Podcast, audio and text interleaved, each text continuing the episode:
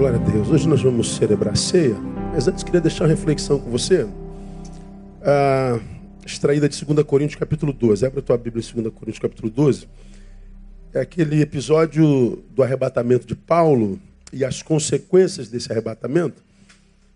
E vou dizer a você por que eu vou ministrar essa palavra. Não seria que eu ministraria hoje?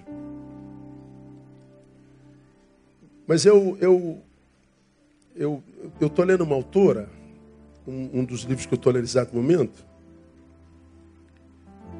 Sandra Edler está falando sobre a sociedade do, do, a sociedade do consumo. Eu estou lendo tanto a sociedade do consumo como a sociedade do cansaço.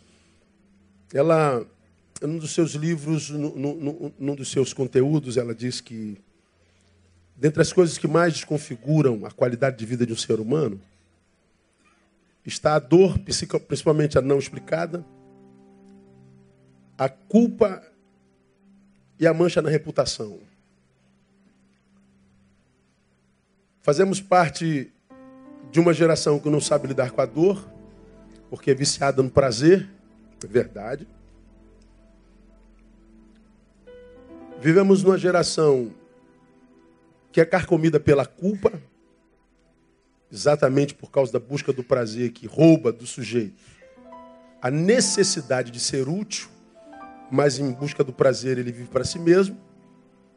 E uma sociedade adoecida porque é, narcisista investe demais na imagem, vicia nela, e mais uma vez gastando tanto tempo com si mesmo, não passa pela utilidade de novo.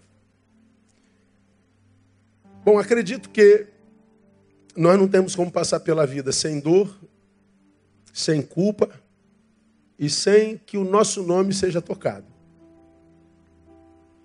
Então, se isso é uma realidade, como que a gente lida com essas três questões que tanto tem adoecido tanta gente? Aí ontem eu recebo um e-mail de uma pessoa que está na Austrália. Ela me conta a sua história. O e-mail dela deve ter vindo aí, se fosse impresso, botar aí, devia ter umas 10 páginas. Sem exageros. Se contando a vida inteira, está muito longe, está na Austrália há muito tempo.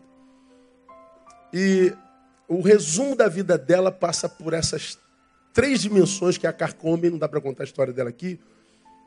E aí eu, eu me lembrei desse texto, dessa palavra, que eu acho que, que ela, ela nos, nos faz pensar e que pode nos ajudar a lidar com essas três coisas que, segundo a especialista, podem desconfigurar nossas vidas. Então, leia comigo, mesmo sentado, 2 Coríntios capítulo 12, a partir do verso 1, vamos até o verso 13, só para situar você que não conhece o texto, é, como é que ele acontece. É necessário gloriar-me, embora não convenha, mas passarei a visões e revelações do Senhor. Conheço um homem em Cristo que há 14 anos, se no corpo não sei, se fora do corpo não sei, Deus o sabe, foi arrebatado até o terceiro céu. Paulo fala de si mesmo. Sim, conheço tal homem, se no corpo, se fora do corpo, não sei, Deus o sabe, foi arrebatado ao paraíso e ouviu palavras inefáveis, as quais não é lícito ao homem referir. Desse tal me gloriarei, mas de mim mesmo não me gloriarei, senão nas minhas fraquezas. Então ele fala de alguém que foi visto por Deus, digno de chegar ao paraíso, e ele fala de alguém que se enxerga completamente diferente da forma como Deus enxerga. E ele diz: então eu não falarei desse que Deus vê, porque eu não consigo me ver assim. São os olhos da graça. Eu vou falar como eu me enxergo. Ele fala: desse tal não me gloriarei, daquele. Mas de mim mesmo. Não me gloriarei, senão nas minhas fraquezas. Pois se quiser gloriar-me, não serei insensato, porque direi a verdade. E para que me não exaltasse demais pela excelência das revelações, foi-me dado um espinho na carne, a saber, um mensageiro de Satanás para me esbofetear, a fim de que eu não me exaltasse demais. Acerca do qual três vezes roguei ao Senhor que o afastasse de mim, e ele me disse: A minha graça te basta, porque o meu poder se aperfeiçoa na fraqueza.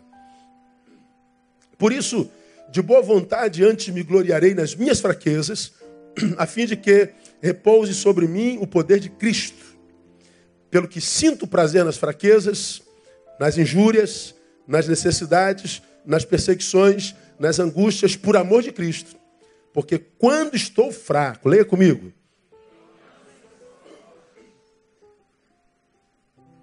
Então é que sou forte. Tornei-me insensato. Vós a isso me obrigastes. Porque eu devia ser louvado por vós, visto que em nada fui inferior aos demais excelentes apóstolos, ainda que nada sou. Os sinais do meu apostolado foram de fato operados entre vós com toda paciência, por sinais, prodígios e milagres. Pois em que fostes feitos inferiores às outras igrejas, a não ser nisto, que eu mesmo vos não fui pesado. Perdoai-me esta injustiça. É a experiência de Paulo.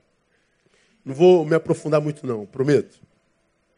E Paulo, nessa, nessa, nessa passagem, ele fala de, de, de duas experiências, digamos assim, antagônicas. De um lado, ele vive algo que nenhum outro ser humano no planeta viveu. Ele diz que foi levado por Deus, então ele estava em arrebatamento, ele não sabe se foi com o corpo ou fora do corpo, portanto ele não estava em si, ele vive um arrebatamento literal. E ele diz que ouviu coisas inefáveis. Essas coisas inefáveis é, são palavras que ao ouvido humano seriam inteligíveis, porque não fazem parte do seu linguajar, mas ainda assim ele entendeu. Ele diz mais: o que a gente conhece como palavra revelada escrita, ele ouviu com seus próprios ouvidos da boca do próprio Deus. Um homem não poderia viver isso. Então ele diz que ao mesmo tempo que ele viveu essa experiência arrebatadora e foi ao terceiro céu, você já aprendeu isso aqui? Na, na cultura deles, dos judeus, existem três céus. O primeiro, esse onde o passarinho voa, o avião voa. O segundo é esse azul que você vê, que a gente chama de firmamento. E o terceiro é o que está por cima dele, que é onde está o trono de Deus. Paulo está dizendo que foi arrebatado não para uma experiência de voo e nem para bater no firmamento azul. Ele está dizendo que foi aonde está o trono de Deus. Então ele diz: se eu quisesse, eu poderia até me gloriar. Mas ele diz: para que eu não me exaltasse demais, me foi dado um espinho na carne a saber, o mensageiro de Satanás. Ao mesmo tempo que ele tem uma experiência com Deus única, ele é tocado por Satanás. Ao mesmo tempo que ele viaja no espírito, a sua carne é tocada. Ele passa pelas duas dimensões quase que concomitantemente. E ele diz uma coisa interessante. Eu tenho uma experiência com Deus que é tão fenomenal, tão arrebatadora, que só um toque do diabo para não me fazer perder-me nela. Paulo está dizendo que esse espinho é sua salvação. Ele está dizendo, na minha experiência de arrebatação, ou de arrebatamento, perdão, meu Salvador é o mensageiro de Satanás. Essa palavra é sinistra demais. Então ele me ensina que para que a minha vida se tenha experiência com ele, seja desconfigurada, de fato de verdade, como dizem os profissionais de humanas, tem que ser algo mais poderoso do que um toque de Satanás. Aquele, escute, aquele, portanto, que veio matar, roubar e destruir, se de fato você teve uma experiência com o Altíssimo, nem aquele que veio para matar, roubar e destruir tem poder para desconfigurar aquilo que Deus fez na sua vida. Guarda isso que eu estou te dizendo. Então, por que, pastor? Tem tanta gente desconfigurada nesse tempo. Ora, por causa do diabo? Não, talvez não, por causa de si mesmo.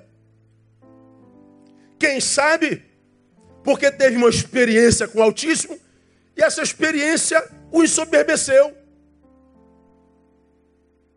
E ao invés de Satanás tocá-lo com um espinho, se retire e entregue a sua própria soberba.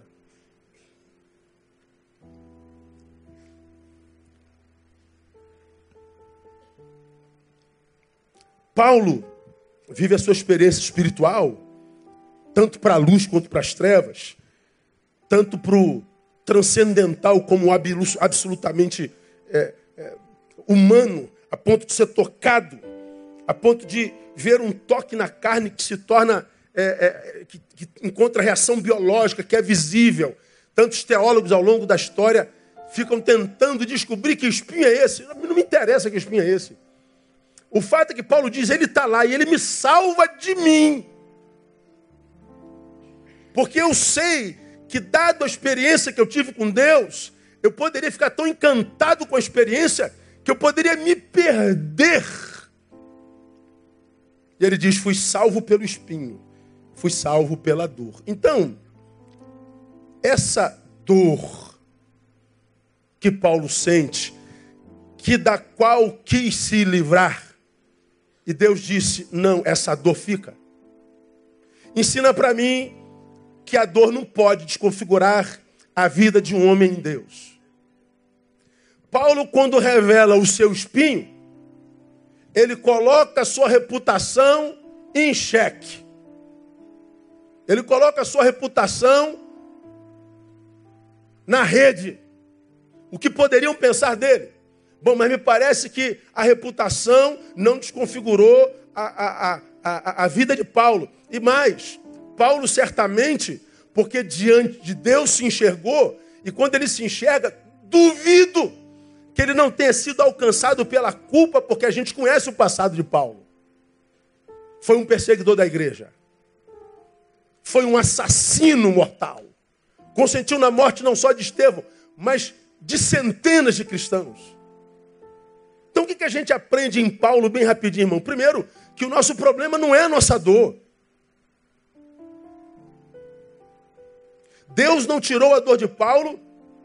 E olha lá, mesmo assim, Paulo disse que tinha prazer. Olha o versículo 10. Pelo que sinto prazer nas fraquezas, nas injúrias, nas necessidades, nas perseguições, nas angústias, por amor de Cristo. Então Paulo está dizendo: sim, eu estou cheio de dor. Esse mensageiro de Satanás, esse espinho, me tira sabores da vida, me tira a, a, a, alegrias na vida, possivelmente, mas não o suficiente para roubar de mim a alegria de estar vivo. Eu consigo sentir prazer nas fraquezas. Esse texto me é curioso, por quê, irmão? Porque para a maioria de nós, se não todos nós, Prazer é exatamente o oposto da dor.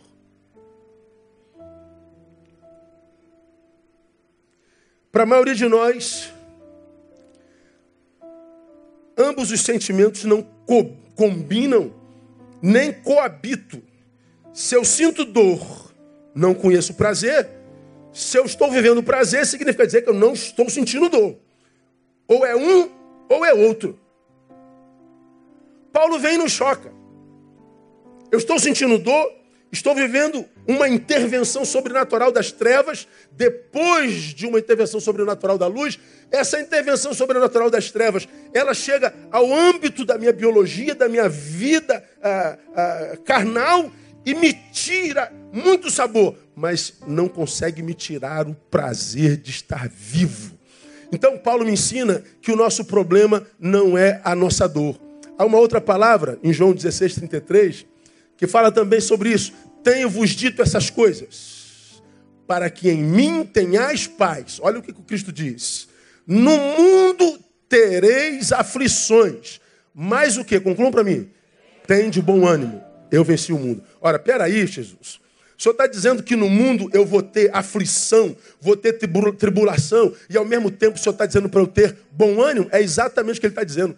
Esse texto, ele aglutina, ele congrega tribulação e aflição com paz, ânimo e esperança. Ele está dizendo, há convivência dessas sensações, desses sentimentos. Agora, onde é que está o diferencial para aqueles que vencem a dor e para aqueles que sucumbem? diante dela. Paulo me ensina no versículo 10 que nós acabamos de ler. Pelo que sinto prazer nas fraquezas, nas injúrias, nas necessidades, nas perseguições, nas angústias, por amor de Cristo. Ele está dizendo: todas as perseguições, todas as necessidades, todas as injúrias, os momentos de fraqueza, os momentos de angústias, eu vivo como todos os seres humanos vivem, só que eu vivo mergulhado no amor de Jesus. É diferente. Uma coisa é eu sofrer, ou seja, estar num mar encapelado dentro de um barco onde Jesus está e está no mesmo mar dentro de um barco sem que Jesus esteja dentro. Então, ah, embora a, a análise da, da, especialista diz que o que tem desconfigurado nossa vida é a dor, bom, o nosso problema não é a dor. O nosso problema é a nossa incapacidade de transformá-la em escola. Principalmente nós que somos cristãos, irmãos, e acreditamos na palavra onde o Cristo diz que estaria conosco quantos dias mesmo, irmão? Até quando, irmãos? Até a consumação dos séculos. Os séculos não se consumaram. Significa dizer que Ele está conosco hoje, amém ou não? Pois é. Se Ele disse que estaria comigo, contigo, todo dia, inclusive hoje, o que acontece com alguns de nós que quando a dor chega, o antagonismo chega, quando a adversidade chega, quando o tsunami passa, quando a adversidade nos encontra, a gente duvida dele. Porque ao invés de lutar contra a angústia e entender como eu posso usar isso para ascender, crescer, eu paro perplexo, querendo que ele me dê respostas. Eu acredito que a maioria das perguntas que a gente faz na vida quando a gente está com dor, elas não terão respostas. Ontem, ontem não foi, foi quinta-feira nós fomos fazer algumas visitas a alguns membros com, com enfermidades graves. Nós visitamos a Kátia. Kátia tem uma, uma, uma enfermidade. Como é que é?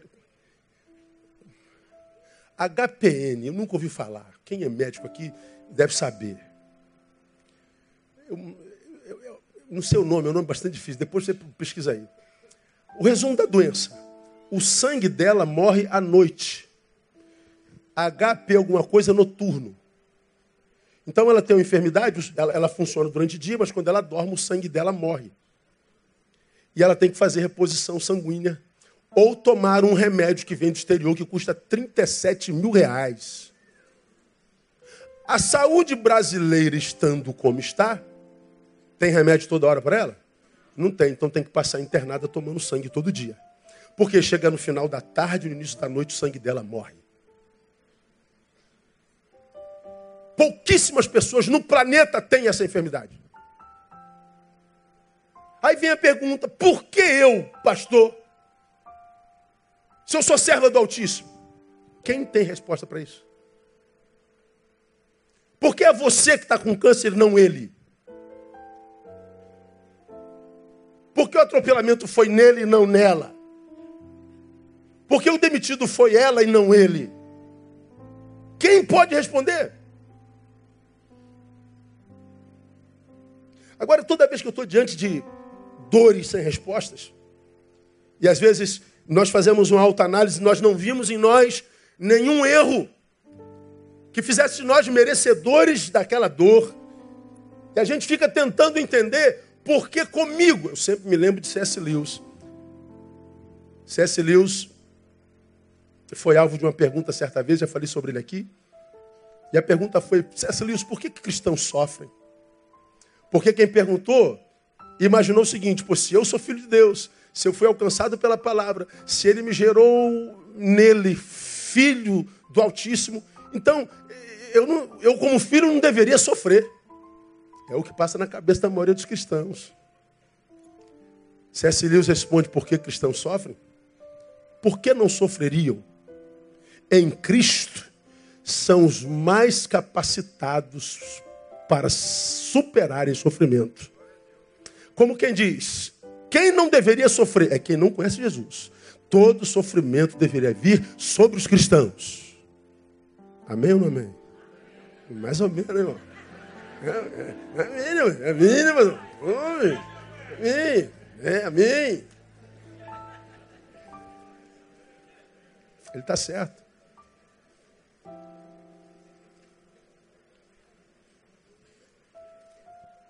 Eu não sei porque algumas aflições nos acometem, mas eu prefiro pensar que é possível que eu não tenha feito nada para merecer isso. Mas essa análise parte de uma análise subjetiva de alguém que se analisa subjetivamente, pessoalmente, individualmente, imaginando que esse ser que imagina não faz parte da raça como todo. Eu posso não ter feito absolutamente nada para ter sido alvo disso, mas eu sou um com um todo, que é a raça humana, que produz malignidade 25 horas por dia. Eu não posso ser visto como ser a parte do todo. É como se o câncer desse no meu pulmão e o meu dedinho dissesse: por que em mim? Por que, que eu estou sofrendo isso? Se está no pulmão, é porque você faz parte do mesmo corpo. Todos padecem. O dedinho não fez nada, mas ele faz parte de um corpo que produz malignidade o tempo inteiro. E como você já me ouviu pregar, isso sobe para mim como chuva, da, chuva, chuva ácida, como, como produção humana que desce como chuva ácida sobre a própria raça. E não escolhe em quem vai dar. Bom, não tem como passar pela vida sem dor, não tem como passar pela vida sem adversidade. Mas uma coisa eu sei, que nele nós estamos preparados para qualquer tipo de dor, inclusive extrair sabor no meio da dor. Inclusive ter paz no meio da guerra. Viver o oposto do que a realidade nos, nos, nos apresenta. Nosso problema não é a nossa dor. Mas nosso problema também não é a nossa reputação. Meu problema não é minha reputação. Você me vê falar muito sobre isso aqui. Hoje, para mim, é assustador, cara. É assim. Eu fico abismado com a busca pela, pela fama. Essa necessidade mórbida de querer aparecer por glória, por reconhecimento. Que ao mesmo tempo essa capacidade de ser apenas para si. Eu preciso ser no outro, preciso ser visto, preciso ser notado, preciso ser valorizado, preciso ser reconhecido. Isso é para mim é, é, é doença. Paulo compartilha sua fraqueza. Ele é o apóstolo que foi levado ao terceiro céu. Ele é o que viu coisas inefáveis. Ele é o cara cuja sombra curava, cujo lenço era levado porque curava. Paulo é aquele cara que fez três viagens missionárias, mas aquela que foi para Roma, que deu em Malta com os prisioneiros, que ele salvou todo mundo. Paulo é aquele cara que trouxe o evangelho para os gentios, ou seja, para quem não é judeu, para o resto do mundo. Paulo foi o homem mais usado da Bíblia Sagrada, provavelmente. Mas a despeito de ter a honra e a glória que tem, ele diz: Ó, eu sou esbofeteado por um mensageiro de Satanás. Eu tenho um podre em mim. Quem quer ter um pastor que tem um podre na vida? Ninguém. Embora todos saibam que todos os pastores têm podre na vida. Eles só não são revelados.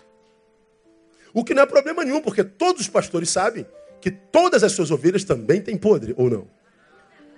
Então nós somos uma comunidade de podres. Amém, irmão? É, amém, né, pastor? Amém, Jesus. Amém.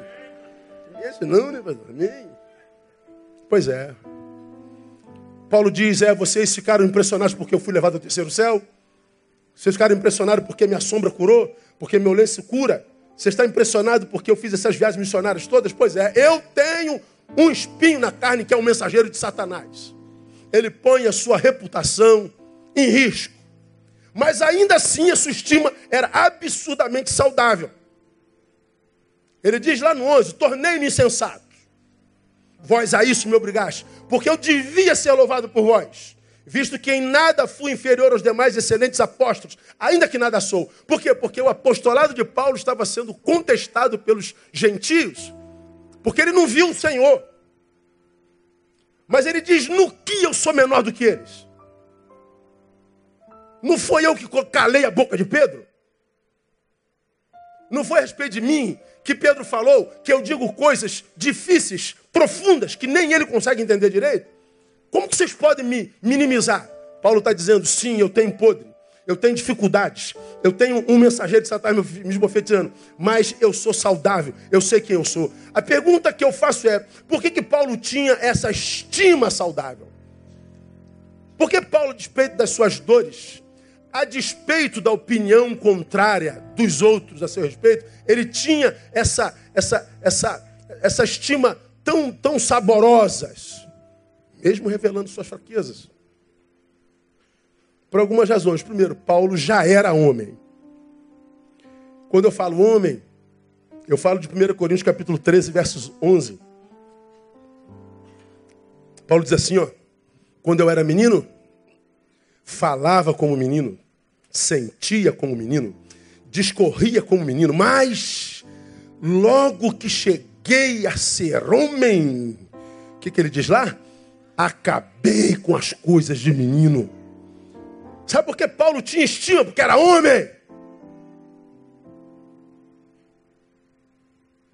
Sabia, portanto, que a reputação é o que nós somos para os outros. Mas a autoestima vem do que nós somos para nós. E ele não se alimenta do que os outros pensam a respeito dele, ele se alimenta do que ele sabe ser em Deus. Por que tanta gente adoece depois de uma crítica? Por causa do poder da crítica? Não, porque ainda não é homem. Não se sabe não sabe quem é, não está formado.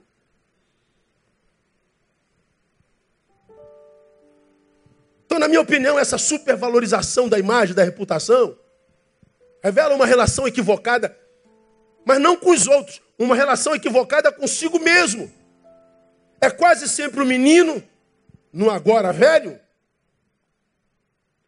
relutando para não ceder o espaço. É o menino em mim que não deixa o homem crescer, não deixa o homem viver, não deixa o homem botar o pé no chão e viver na realidade. Ele vive na fantasia. E pensa, irmão, tem coisa mais feia do que velho que não se enxerga? Fala a verdade, irmão. Fala a verdade, irmão. Pensa naquela mulher de 49 anos, que ainda imagina que tem 18. Aí vai encurtando tudo vai botando a barriga de fora. Eu falei isso aqui. Aquela barriga cai em cima do, do, do cinto, já viu? Cai. Ela, ela veste 48, compra uma calça 36. Sabe do que eu estou falando? Aí passa um desesperado, passa fome, faz fio-fio, pronto, acabou. Aí a, a, mulher, a mulher fala, é, estou acertando. Tá nada. Você tá ridículo. Fala a verdade, irmã. Tu encontra aquele cara bonitão, saradão. Aí tu vai sair com o cara, o cara só fala de bíceps, tríceps. Fala de peitoral. Quanto que você tem de glúteo? Tu imagina, o cara só fala de imagem. Quieto, diria Romário, é um poeta. Mas quando abre a boca, defeca. Eu acho que nós vivemos num tempo assim de meninos em corpos velhos, lutando para não ceder espaço, impedindo o homem de eclodir e viver em independência, libertar-se do outro e da sua opinião. Porque qualquer um outro, opinando sobre mim, opina através de imaginação não dorme contigo, não sabe das tuas dores, não sabe teu caminho. Tanta gente que te inveja por causa do lugar onde você está, desistiria desse lugar se visse o trajeto que você trafegou para chegar até aqui. Então qualquer crítico critica porque é ignorante. E por que, que alguns sucumbem à crítica do ignorante? Por causa do ignorante? Não, porque ainda não é homem é um corpo velho carregando um menino que ainda exerce poder sobre ele. Por que, que Paulo tinha essa estima? Era homem. Por que, que Paulo tinha essa estima? Porque tinha vida em Deus. Quando ele diz lá no versículo 2: Conheço um homem, Cristo, que há 14 anos, se no corpo, não sei se fora dele, não sei, Deus sabe, foi arrebatado ao terceiro céu. Ele está dizendo: Eu tive experiência com Deus. Agora pensa comigo. Você acha que um homem que foi arrebatado por Deus se importaria se um homem levasse o seu nome a, aos porões da vida? Tendo ido aonde Paulo foi, acha mesmo que ele sucumbiria porque você levou o nome dele para outro lugar?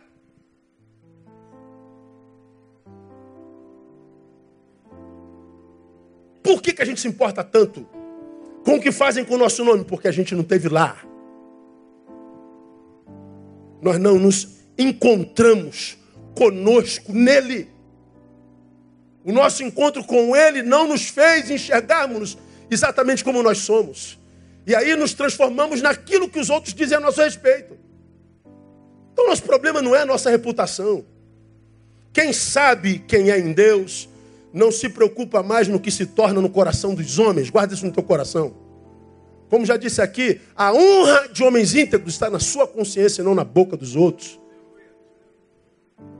Essa preocupação mórbida com a imagem, com fama, com reconhecimento, com aceitação, etc., para mim, revela de forma explícita que quem assim vive, vive na verdade um desajuste consigo mesmo.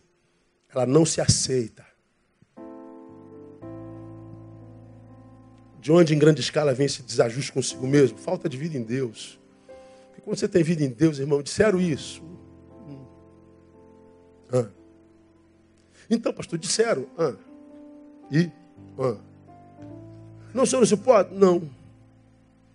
Então, segue a vida. Mas não, aquele que ainda não se sabe em Deus, não tem vida em Deus, ele vai para casa e carrega o crítico. Ele vai para casa e carrega a palavra do crítico. Ele vai para casa e carrega o elogio do, do hipócrita. Ele se torna refém da boca alheia. Ora, se o que te preocupa é a opinião alheia, esquece o que Deus pensa a teu respeito. Agora, acredite, você se liberta do outro e da visão equivocada que tem de si mesmo quando você souber o que você é em Cristo Jesus. Quando Cristo te revelar a você e mostrar que você nele é a menina dos seus olhos, mostrar os planos que ele tem para você, que você não é o que os outros dizem a teu respeito, você não é nem mesmo o que você diz a seu respeito, você é o que ele diz a seu respeito. E quando você se torna aquilo que é no coração dele, você se livra de todos os outros corações. Então está livre para ter relacionamentos saudáveis, que não seja de interdependência. Meu problema não é a minha reputação. Meu problema também não é minha culpa. Estou terminando. Paulo, além de perseguidor da igreja, foi conivente com a morte de Estevão. E a maioria dos, autores concordam, historiadores, que ele consentiu na morte de centenas de cristãos. Seu passado, portanto, condenava. Aqueles que ele perseguia e matou, em nome de uma fé doente, de uma religiosidade desequilibrada, eram os que tinham razão. Portanto, o algoz era ele. Olhando para o irmão do lado do qual ele adora, ele se lembra do assassino que ele foi.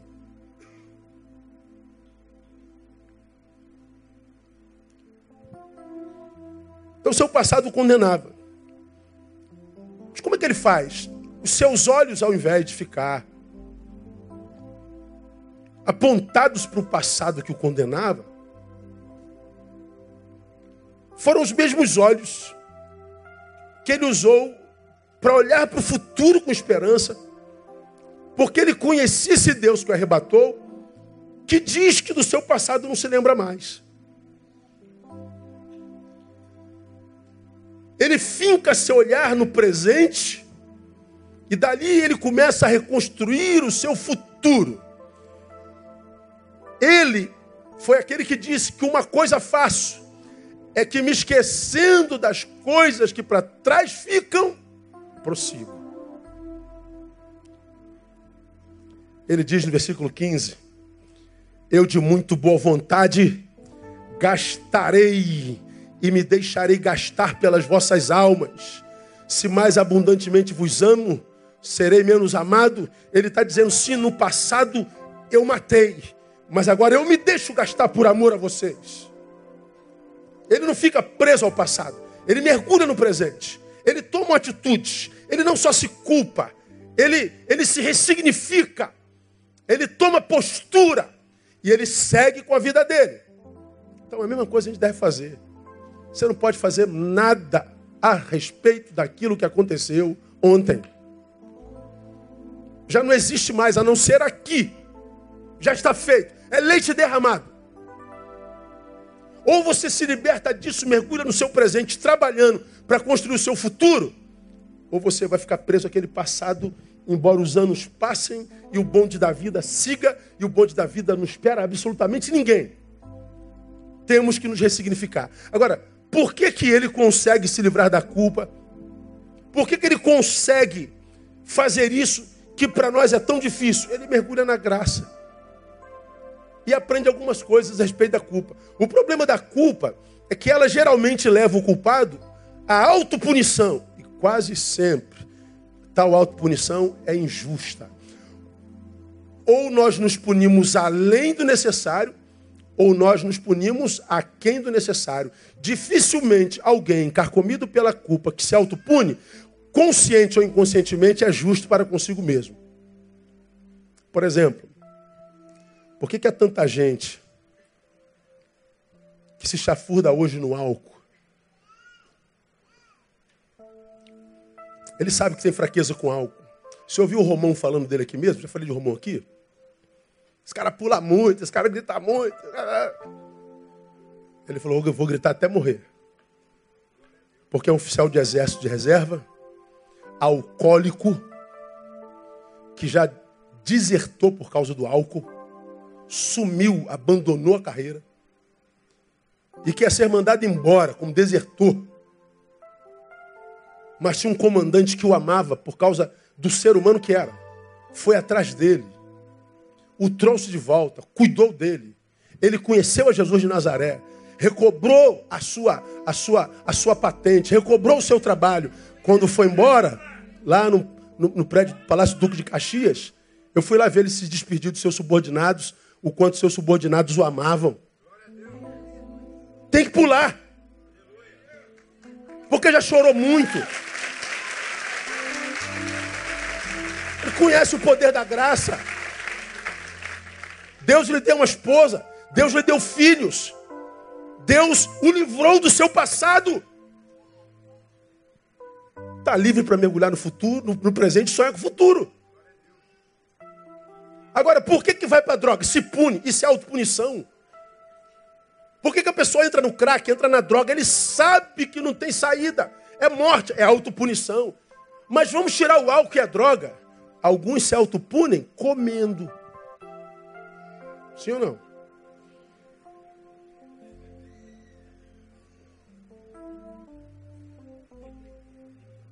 Comem, comem, comem, comem, comem, comem, comem, comem. Engorda, engorda, engorda, engorda, engorda. Sabe que está doente, mas eles estão se punindo. Como é o nome daquele programa lá do Quilos a Mais? Como é o nome? Quilos a Mais. Quilos mortais. Pessoas com 300 quilos, 320 quilos. Todas elas têm uma história comum. Todas. Abuso sexual. Porque uma criança, quando é abusada, ela se sente culpada quando cresce. E ela se autopune na comida, ela se autopune na bebida, ela se autopune na, na, na, na, na, bebida.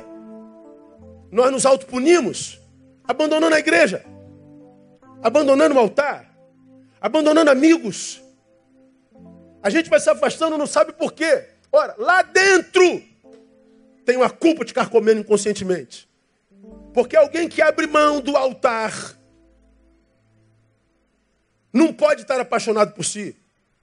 Quem abre mão de amigos, como alguns de nós têm, não pode estar apaixonado por si. Quem abre mão da própria vocação, ou seja, o dom que Deus deu, não pode estar apaixonado, está se autopunindo. Então a culpa é uma desgraça porque ela me torna o diabo de mim mesmo.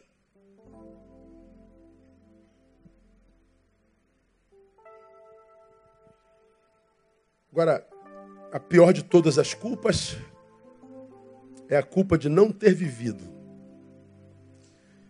Gente que jogou a juventude fora em projeto nenhum. Gente que jogou a vida fora em sacrifício ao nada, por exemplo, na religiosidade. Gente que veio a juventude indo embora, chegando na maturidade, descobriu que a juventude não foi produtiva. Ele quis curtir a vida, mas só pensava em prazeres e sensações não foi uma época produtiva, não foi construtiva, não foi preparativa para o resto da vida. Como eu digo aos adolescentes, o que é adolescência? É o tempo no qual você se prepara para o resto da vida. Mas nossos jovens estão se chafurdando no prazer inconsciente, sequestrado por uma pós-modernidade hipócrita. Quando chega aos 30, ainda não é nada. Já não tem mais o prazer da juventude, mas também não tem mais a esperança da maturidade, porque ele não viveu. Ah, e a culpa carcome mesmo. Carcome. Aí eu me lembro de Nietzsche, em Humano demasiadamente humano, demasiado humano. Por falta de repouso, nossa civilização caminha para uma nova barbárie. Isso foi escrito lá em 1900, um pouquinho antes. Por falta de repouso, escute, nossa civilização caminha para uma nova barbárie. Em nenhuma outra época, os ativos, isto é, os inquietos, valeram tanto. Ou seja, aquela rapaziada elétrica, qual é boa, qual é boa, vamos fazer um produzir. Eles aparecem, eles são glorificados, eles parecem ser felizes, eles parecem é, é, é, modernos, eles parecem resolvidos, eles parecem felizes, eles parecem intelectuais, eles se movem, se movem, se movem, se movem. eles estão curtindo a vida. É, são os inquietos, eles são valorizados. Assim, pertence às correções necessárias a serem tomadas quanto ao caráter da humanidade, fortalecer em grande medida o elemento contemplativo. Ele está dizendo o seguinte: essa correria desenfreada que a gente tem, a gente está com pressa o tempo inteiro, a agenda está lotada, a gente não está indo para lugar nenhum, mas está com pressa. A gente está discutindo por causa da pressa, a gente está vivendo essa vida célere, a gente perde a beleza da vida, a gente perde a bênção da contemplação, a gente não respira mais, a gente não mastiga mais. Estamos todos absurdamente cansados. Estamos caminhando para o desespero e para a barbárie. Por que, pastor? Culpa. O que a culpa faz com a gente? Mas há uma outra visão sobre a culpa que, na verdade, é com a qual eu coaduno. Júlio César Walsh. Ele diz: a culpa é um delírio de grandeza. Como é que é, pastor? A culpa é um delírio de grandeza? É. Por quê? Porque o culpado acredita que pode controlar a vida totalmente. Né? Eu sei o que eu estou fazendo. Está tudo sob controle. Está tudo sob. Eu sei o que estou fazendo. Não quero conselho. Não quero. Está tudo sob controle. É a juventude. Quando ele percebe a vida se descontrolou totalmente saiu do controle, então ele se desespera, se culpa e se pune, se martiriza, porque perdeu o controle. Agora, onde é que entra o evangelho nisso, meu irmão? O evangelho é isso mesmo, é perder o controle. É dizer como Paulo, vivo não mais eu, mas que vive em mim. A gente perde o controle da vida e entrega o controle da vida para ele. Nossa vida não sai do controle. Nós não temos culpa de não ter vivido. Nós olhamos para trás e vemos a nossa história marcada, estigmatizada pela presença do Cristo. Paulo é aquele que diz: a partir de agora ninguém me moleste, porque eu trago no meu corpo o quê? As marcas de Jesus. Ele está dizendo: a minha história está marcada pela, pelo estigma do Cristo. Por quê? Ele se entregou à graça, que o livrou da culpa. Meu problema não é a dor, meu problema não é a minha reputação, meu problema não é a culpa. Qual é o nosso problema então, irmão? Nosso problema é não acreditar de fato no poder da graça. Paulo, nesse texto, ele diz algo tremendo nesses versículos 9 aí em diante.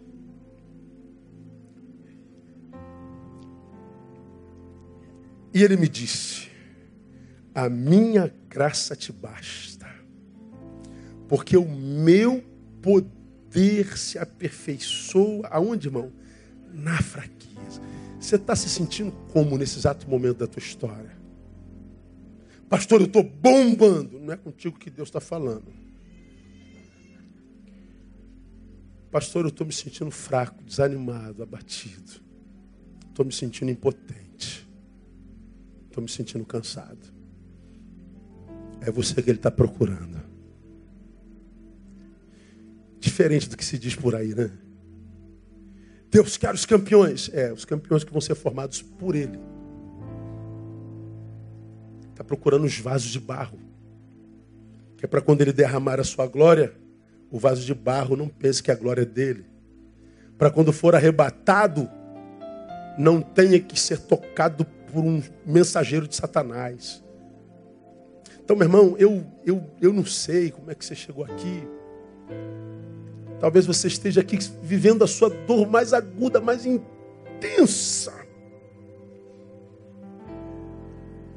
Talvez você esteja aqui desesperançado de tudo, de todos. A dor te sequestrou. Teu problema não é a tua dor. Pastor, eu fui difamado, eu fui difamado, eu fui, eu fui. Teu problema não é a tua reputação.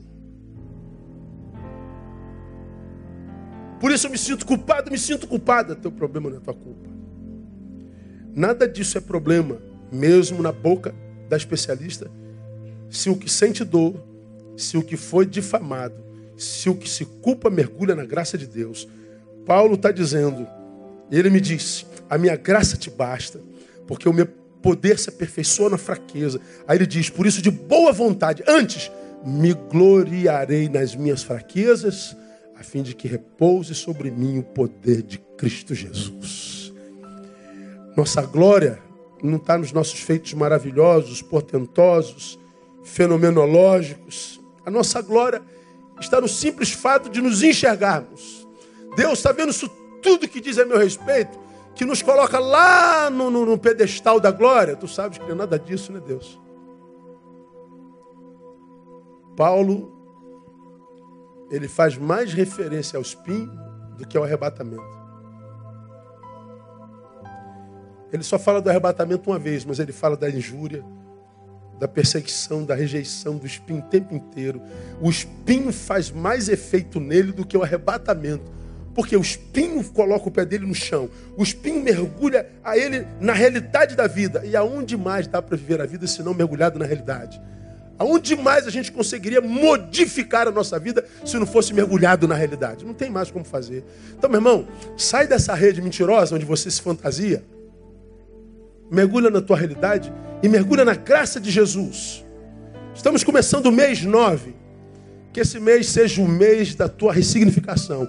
Que esse mês seja o mês da tua redenção. Que esse mês seja o mês que mude no lugar da tua vergonha, dupla honra no nome de Jesus. E você vai ver que nem dor, nem culpa, nem reputação pode te impedir de ser o que você é no coração dele, mais do que vencedor. Porque foi esse mesmo Paulo que disse: a dor não me para, a reputação não me para, a, a culpa não me para. Foi esse mesmo Paulo que disse: posso todas as coisas naquele que me fortalece. Vamos juntos? Posso todas as coisas naquele que me fortalece, a despeito da dor, da culpa e da difamação. Aplauda ele, que ele nos abençoe com a sua palavra e nos livre da dor, da culpa. E do narcisismo. Vamos louvar o Senhor, vamos à nossa celebração.